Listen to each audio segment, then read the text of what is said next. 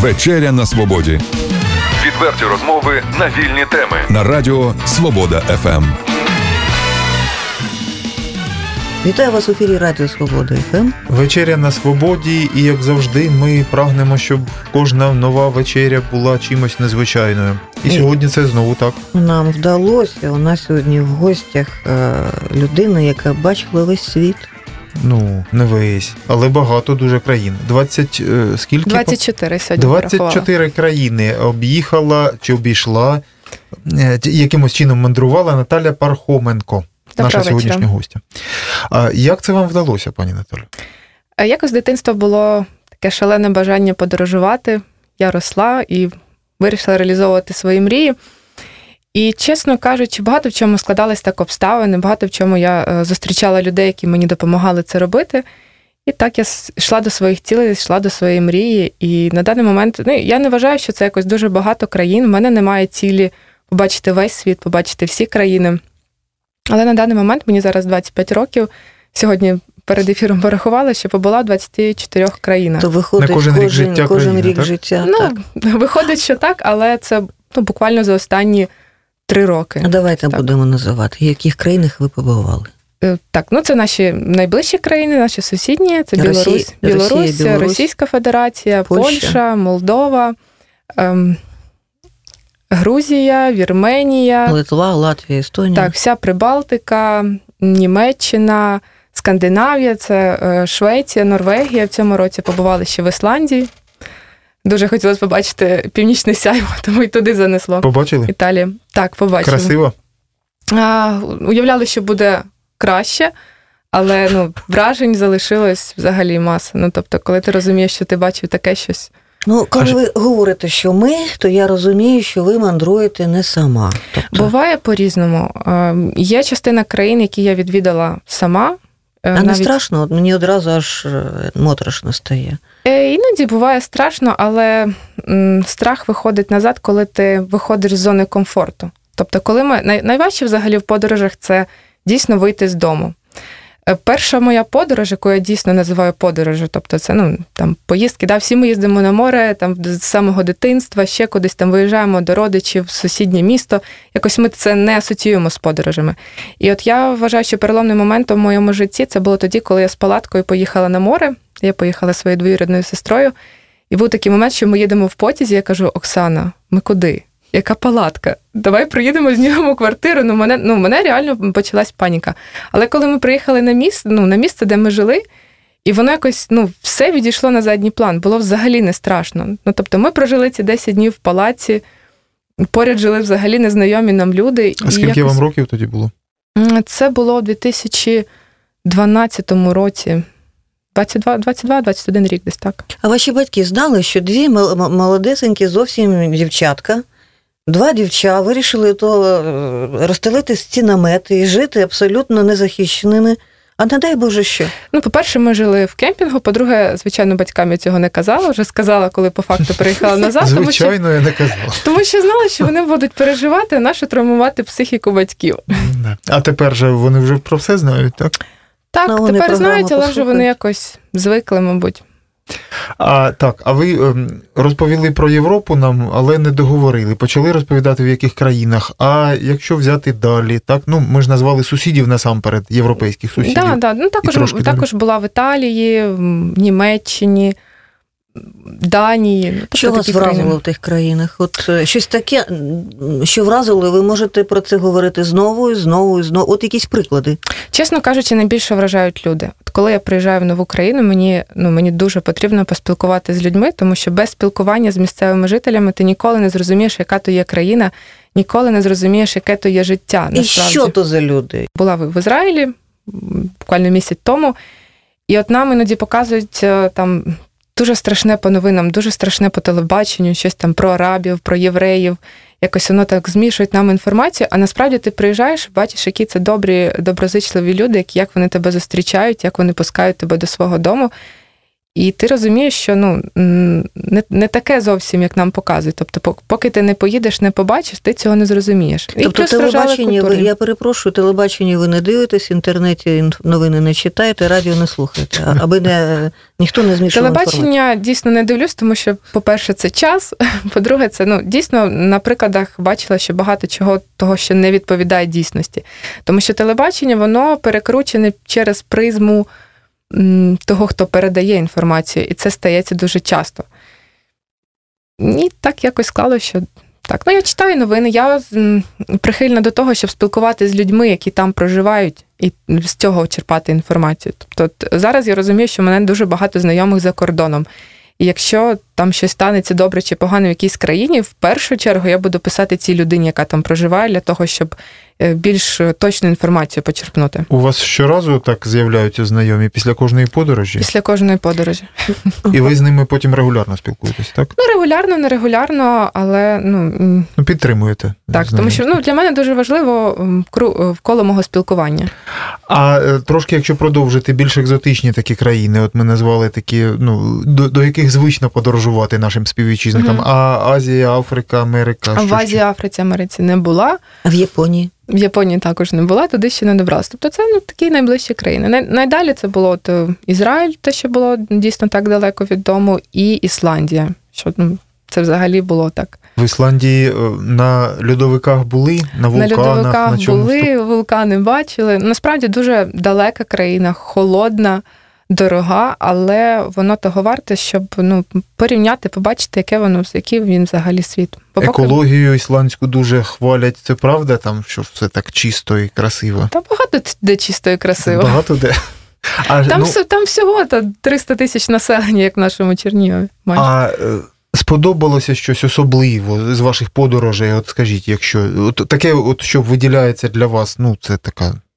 Найкраще, ну, найкраще. Бувають просто моменти, коли от ми побачили північне сяйво, воно таке ну, дійсно яскраве. Колись е, їздили, бачили білі ночі в Норвегії.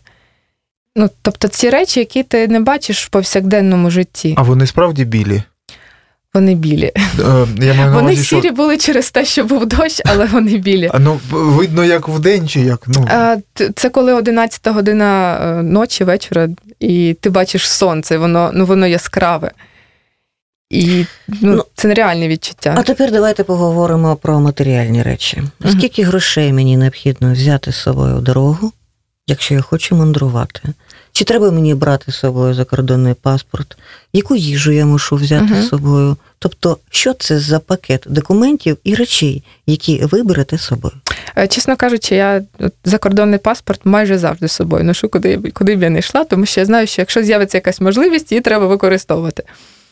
З приводу бюджету, ну, в мене така позиція, що мінімальний бюджет, який у вас є, якщо ви дуже хочете подорожувати, то його достатньо. Це може бути навіть нуль, ну вплоть до того, що це може бути нуль, але при цьому треба гарно спланувати. Тобто, ну, воно так виглядає дуже романтично, що без грошей так багато людей зараз розказують, що без грошей можна подорожувати.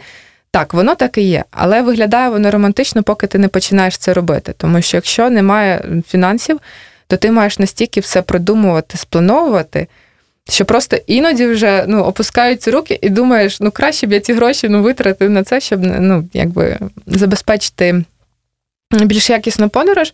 Але при цьому всього, всьому я прихильник бюджетних подорожей. Я вважаю, що подорожувати можна бюджетно по всьому світу, і багато речей є безкоштовних, які можна використовувати. Тобто і все ж таки я хочу якщо приклади, це розумієте, якщо це реальні проїзд, приклади для для слухачів, щоб вони зрозуміли. Якщо це ну найбільше статті витрат це проживання і е, переїзди. Це куди б ви не подорожували в Україні за кордон. Візи зараз в нас відмінили, якщо це Європа, так якщо є, є країни, в які візи не відмінили, це платіж, який буде обов'язковий, ви його ніяк ну, не анулюєте. Якщо ну, рахуємо те, що віза, наприклад, безкоштовна, і ми їдемо ми в Польщу. Ну, я так для прикладу. І з най... найголовніші статті витрат це в нас переїзд, ну, проживання і харчування. Мабуть, готель. А, Зараз, от якщо це буде проїзд, так, ми можемо подорожувати автостопом. Автостоп це коли ти зупиняєш машину, просиш людей тебе підвести безкоштовно. Е, Таке ну дійсно діє, і я дуже рада, як я бачу, що в Україні це також до нас прийшло. Воно прийшло з Європи. Люди дійсно підвозять, допомагають один одному, і це якось так приносить краплини добра в наш світ, я б так навіть сказала. З приводу проживання є такий сервіс, як Couchsurfing. Я так вдячна людям, які його придумали. І він дозволяє знайти людей, е, які теж так, також люблять подорожувати, і вони приймають в себе зовсім незнайомих людей. Е, Тобто ви користалися теж цим, так, так? звичайно, звичайно. Я приймала також в себе людей. Ага, а звідки до вас приїжджали? З яких Е, країн? До мене тільки з України А ви якісь дівчата. родом, тобто ви Черні... е, на Чернігівщині? Я вирос, виросла так в Чернівському районі, село Халявин. Я народилася, це моя батьківщина. Мої батьки зараз проживають там. Е, Я проживаю в Чернігові, але от останні півроку в мене таке дуже активне насичене життя, тому я в Чернігові так буваю раз в місяць, на жаль. А чим ви займаєтесь? Ну, мандри це ж не професія, так?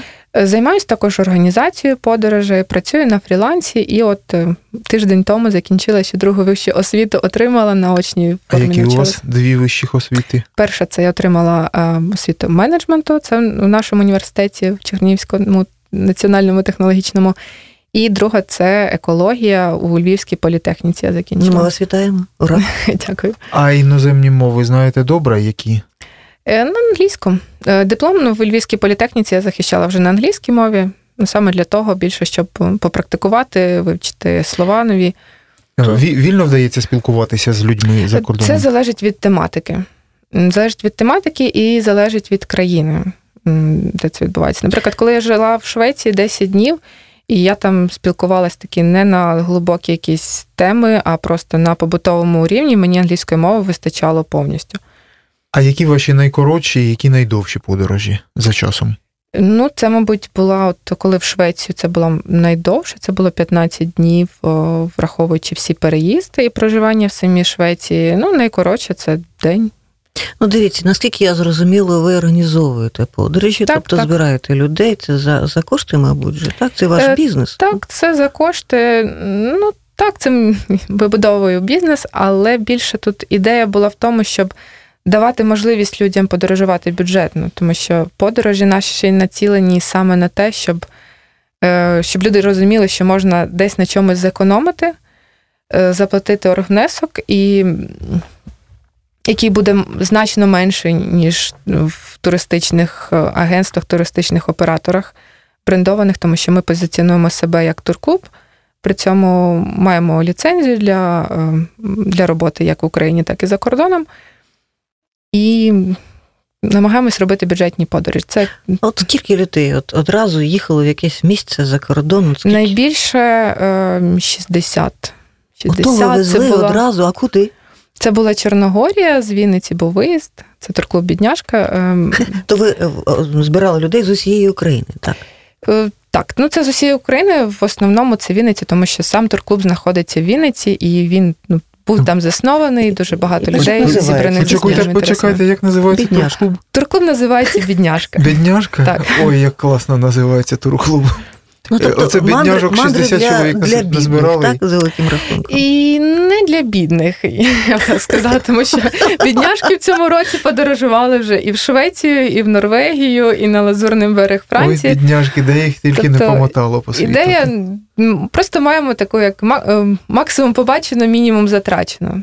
Тобто ми маємо таку місію, щоб люди, мінімум потративши грошей, побачили Класний девіз. максимум. Ви, це, ви, це ви вигадали Ні, його? це не я вигадала. Це я не я не засновник цього турклубу, але мені пощастило зустріти, познайомитись з засновниками, і ми стали такими добрими друзями. Тому Ну, працюємо от, разом над однією Знову ж таки, меркантильно хочу запитати, скільки ж та особа, яка з Вінниці в Чорногорію їздила одна, це ж з цього клубу бідняшка, скільки грошей вона витратила на, на ці мандри? Тобто, ну, приблизно, якщо ми говоримо, що це економний, Е, Ну, е, подорож спосіб коштувала подорожі. 200 євро, і плюс ну, на місці можна було ну, в районі 100 євро, там уже залежало, залежало від.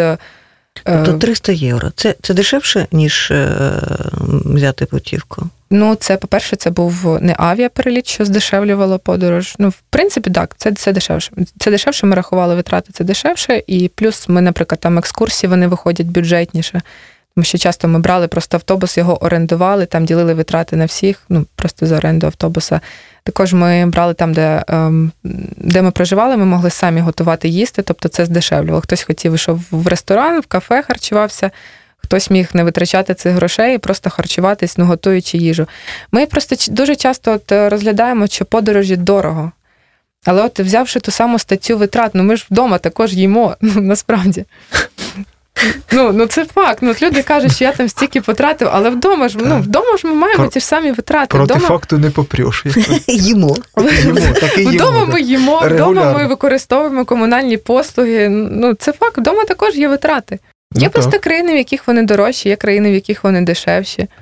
А, а за того, кордон поїдеш, тим часом вдома не буде витрачатися. Тим часом нічого. вдома не буде витрачатись. А якщо ще квартиру здаси при цьому, поки будеш їздити, то взагалі ще в плюсі можеш лишитись. Ну або ж е, мінус буде, бо не буде квартири. Ну то вже таке. Тобто, бідняшки, слухайте і майте на увазі. Мотайте на вус, як кажуть. В яку країну на сьогоднішній день було б найдешевше з'їздити і найекономніше на свята різдвяні новорічні. Що якщо, це, якщо це не Україна, так? Ну, так. Якщо не Ну, я весь світ не буду аналізувати, можу лише сказати з того, де я була. Ну, для нас це буде найдешевше, ну, Польща. Дуже гарна країна, вона там дуже багато гарних е, міст е, зі збереженою австрійською архітектурою. От яке б місто ви порадили в Польщі поїхати? Краків, Варшава, Вроцлав. Також в Польщі є гори, гори дуже, дуже круті, класні. Е, Є таке, як морське око, розпіарене місце, туди дуже багато їде туристів, але при всьому цьому ну, це реально круто, тому що можна піднятися в горах, побачити неймовірні краєвиди. Я там була в цьому році весною, і якось я так попала, що це був квітень і ще не зійшов сніг. І я по цьому снігу лізла на, на ті гори, там ще зустріла альпіністів. Вони мені розказували, як користуватися льодорубом в горах. Ну, це я так собі пішла, думала на озеро глянути, а вийшло, що там сніга ще купа лежить. Е, Дуже гарна природа також. Ми, ми часто асоціюємо Україну лише з якимись містами, але кожна країна має свою природу, тому що всі, всі країни різні. Десь дуже гарні гори, десь дуже гарні озера, десь водопади, десь пустиня, і вона також гарна, тому що вона ну, це для нас незвично. Ну, ви мене переконали, то, в принципі, я і сама знала, що в Польщі дуже багато чого можна дивитися. Це і фортеці, це і природа, це і озера, і річки. До речі, кліматичні умови дуже схожі на наші. Дуже схожі на наші, і ціни я б не сказала, що в Польщі дорого. Ну, от, е, продукти, вони в принципі десь на нашому рівні. Е, Якщо ми беремо продукти високої якості, там, наприклад, сири, ковбаси, якісь фірмові, е, дуже якісні, то в Польщі навіть це буде дешевше. Якщо ми беремо, звичайно, якусь мінімальну продукцію, мінімальні сосиски в Україні, найдешевші, найдешевші в Польщі, в Україні вони будуть дешевші, але якість буде гірша. Ну, тобто, по суті, на продуктах нема великої різниці. І ще, от все-таки е, до, дописати цей список. е, Все ж я, мене він непокоїть. Е, Франція, Іспанія були. Ну, Франції, Іспанії не була. Швейцарія. Це, це я відклала, знаєте, як на пенсії буду, то можеш туди вже Францію. Е, ну, у вас, ви, ви так швидко все це робите, що я Ну, так думаю, що Ну просто крім подорожі, ще інші цілі в житті, і якби А от, до речі, стосовно цілей в житті, які вони? Яка мета? мета життя. Я вважаю, що мета життя кожної людини має бути це бути щасливим. Бути щасливим з тим, що ми маємо, з тим, кого ми маємо поряд себе, але при цьому розуміти, чого ми хочемо для того, щоб бути щасливим далі в майбутньому. Для мене це, наприклад, дуже закручено сказала. Дуже так? розумно, так. Якщо ми говоримо про якісь там цілі, там кудись поїхати, чогось досягти, це одне. Ну я це стараюсь завжди не оголошувати, тому що я, я стараюсь розказувати лише от коли я вже зробила щось, навіть навіть про країни, навіть про подорожі. Коли Тобто збираюсь плани їхати на майбутнє ми вас не запитуємо. Ну, такі якісь конкретні, ні, але ну, те, те, що бути щасливим. От ви просто спитали про ціль. І люди часто, от я те, що е, помічаю за своїми знайомими, це моя особиста, е, особиста моя думка, що вони не враховують цей фактор. Тобто вони або гоняться за кар'єрою, або женуться за сім'єю, але при цьому не задають питання собі, а що дійсно ти хочеш? Що, що ти хочеш з того, що ти робиш, що не нав'язали батьки, не нав'язало суспільство. А оце виокремлювати своє, ну, над цим дійсно варто працювати, я вважаю А кожному. якщо не виходить, от хочеш, а не виходить. Ніяк не виходить. так не буває, да, То значить, треба сигнал в космос посилати. А ви вмієте посилати сигнали в космос? Ну, то ж бачите, 24 країни. Напевно. Тобто, ви е, чого хотіли, отримуєте поки що, так? Ну, пані Ну. Наталі, дивіться, ну є такі тури, коли за тиждень можна об'їхати всю Європу. Кожен день е, людина прокидається в новій е, країні, боже мій, не спить ночами. Е, Тобто, і, власне, може з гордістю сказати, що вона бачила одразу там 6, 7, 8 країн, і в той же час вона все змішалося в неї голові. Е, Чи, чи справді це проблема з вашої точки Мгм. зору, чи доцільні такі тури? От що ви думаєте? Це залежить просто від цілі людини, яка їде. Тобто, е, якщо просто людина їде там для галочки поставити ці. Тобто, якщо ви купуєте тур, і то ви маєте е, чітко розуміти, чітко перечитати весь тур, куди ви їдете, скільки у вас буде розписано там на сон, на екскурсію, на їжу і так далі. Тому що люди часто вони е, дійсно купують в гарній обгорці, що там ніби сім країн чи скільки. Потім вони їдуть, їм важко, вони втомлені, вони розлючені, злі і так далі. Тут треба розуміти того, е, що людина хоче. Для мене, наприклад, ну, їхати на сім днів, сім країн, ой, ну там чи скільки, так, на день на одну країну, ну для мене було б це мало, тому що ті країни, які там я відвідала, також бувало таке, що я день була лише, от, наприклад, в Словаччині була один раз приїздом, один раз я була в день. Я спілкувалася з місцями, я відчуваю, як я відчула цю країну. Але сказати, що я її знаю, що я її об'їздила, ну такого не буває. І зазвичай тури, які організовуються, вони не націлені на те, щоб люди спілкувалися з місцевими. Тобто це просто якась така екскурсія, поселення типове, і ну, немає нема нічого такого сильного зв'язку саме з культурою, з культурою країни перебування.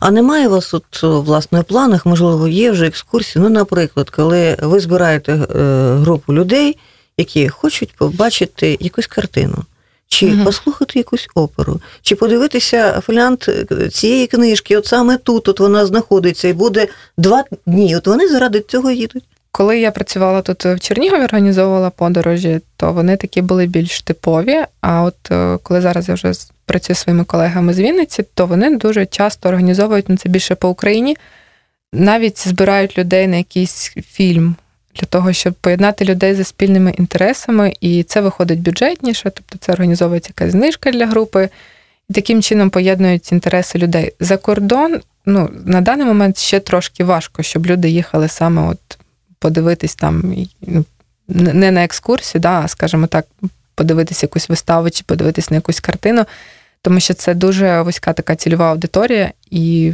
ну, для нас ми ще поки до цього не дійшли, але я думаю, що це в майбутньому з нами це є. Ем, Ваше враження від того, чим відрізняється Україна від інших ем, країн світу, де ви побували? У чому ми схожі, у чому ми відмінні, якщо можете сформулювати? Ну і країна, і люди. Насправді люди, люди всюди є різні.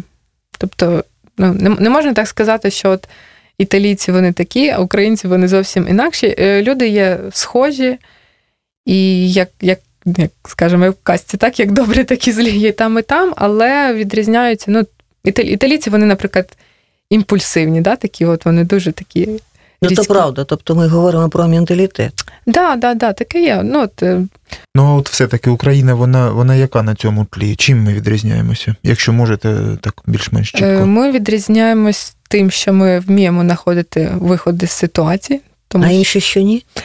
вони вміють, але якось, от е, напевно, у нас в Україні, от якщо я людина, яка всьому, всьому намагає шукати плюси, а не мінуси. У нас складна економічна ситуація. Да? Ми, ми, ми всі про це знаємо. Ми всі знаємо, що ми на фоні Європи дуже бідно живемо.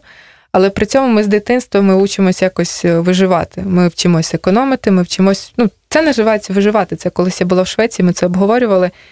І реально за рахунок цього ми якось е, в складних ситуаціях ми більше здатні приймати Більша рішення. частина країн Африки, я перепрошую, теж е, дуже бідно живуть, і вони виживають. Тому я не можу сказати, що е, ну, це нас об'єднує. Ну, в тому плані, що це якась е, така риса. Ні, ну я не кажу, що Україна прям дуже бідна. Тобто, ну просто на фоні, на фоні з Європи, ну це питання, з якими я стикалася особисто. Але я ж при цьому кажу, що є люди різні. Тобто, ну я б не я б не, не розрізняла якось так, от на навіть за ментальністю. В Україні дуже працьовиті люди. Подивишся, куди не прийдеш, всюди свої, всюди на праці. Ну, Дивіться, ми ж е, всі родом з України. Угу. Ми точно знаємо, хто ми. Коли ви їдете за кордон, угу. ви бачите інших людей. Вам достатньо одного погляду для того, щоб зрозуміти, що то люди, однак, не наші. Вони не українці. І от Олексій запитував у вас, так в чому різниця? Чим ми від них відрізняємося? Є так, є така взагалі можливість сказати про це? Ні, ну по-перше, ми від ну, якби спочатку ми розрізняємо по зовнішності, тому що наші, коли приїжджаєш за кордон, наших дівчат всюди видно. Ага. Є, є таке навіть. Але ну, національність, вона, ну якби це ми а, бачимо. Наші, спершу... наші, наші кращі, так? Ну, я ж хочу це почути, правда ж? Ну, ну ні, ну що є, то є. Е, Ні, ну я не кажу, що прям за кордоном дівчата не гарні, а нас гарні. Що б ви побажали людям, які хочуть мандрувати, а що їм необхідно все ж таки знати? А по-перше, треба визначитись, як ви хочете мандрувати. Чи ви хочете мандрувати з комфортом, чи ви хочете мандрувати бюджетно. Якщо хочете мандрувати з комфортом, то краще, мабуть, звернутися до спеціалістів, які організують подорож, того рівня, якого ви самі того захочете, і спланують все за вас. Якщо це говориться про бюджетну подорож, то тут вже потрібно запастись сервісами, е, таким, от, наприклад, каучсерфінг, про який я розповідала. Може навіть прийти до того самого автостопу. Е, зараз дуже багато сервісів, які продають бюджетні квитки, як і авіаперельоти, так і автобусні перельоти. Мені пощастило в своєму житті навіть якось придбати квиток е, з Мілану в Рим за 1 євро. Ну це дуже дешево, тому що це був нічний переїзд. Я зекономила на проживанні, тому що ми не знімали готель, і зекономили на проїзді, тому що це всього був 1 євро. Тобто такі можливості зараз перед нами відкриті, і просто потрібно це шукати і планувати подорож самостійно. Треба купатися у цій інформації, треба спостерігати потроху навіть якщо ми не мандруємо поки що, дивитися, як це працює. І тоді є шанс відпочити дуже дешево. Так, але поки ти не наважишся вийти з дому з рюкзаком. Ще, до речі, про багаж речей. Якщо це е, така якась економна подорож з, з цими всіми переїздами, дешевими переїздами, автостопом, каучсерфінгом, то ну, потрібно потрібно мати мінімум речей, тому що кожна, кожна зайва річ це зайва вага і зайвий тягар в подорожі. І тому ну, дуже так мінімально треба пакувати свій багаж. Ваші загальні враження від світу. Світ він який? От те, що ви побачили. Світ він нереально крутий. І ну, от, е, мене дуже а часто це як? питають. Крутий це як? Я не розумію. Мене дуже часто питають, ну Наталя, чому ти десь не залишишся собі жити? Ти ж ну ти ж тільки їздиш, а я от розумію, що чим більше їжу, тим бачу, тим більше я хочу їздити дивитись, але я ну, нема, не виникає бажання переїхати кудись. Так світ крутий, приїхати нема бажання. Я нічого не розумію в сьогоднішній бесіді. Дуже цікаво їздити, е, спостерігати за тим, який світ світ він всюди тобто різний. Тобто ви зупинятися не хочете, так? Правда? Я правильно зрозумів? Ні, не, не в тому плані, що зупиня, зупинятись не хочу. Просто ну, всюди добре, дома краще. Але при цьому, е, коли ми виходимо, коли ми подорожуємо, ми виходимо, по-перше, за рамки свого комфорту ми е, розширяємо свій кругозір і бачимо щось нове, що дійсно змінює нас. Людина, яка приїжджає з подорожі, вона вже вже десь себе змінила за цей, за цей час подорожі. Ну, Будемо подорожувати з рюкзаком, без рюкзака. Як у нас буде виходити? Найголовніше, щоб мати, наскільки я зрозуміла, бажання.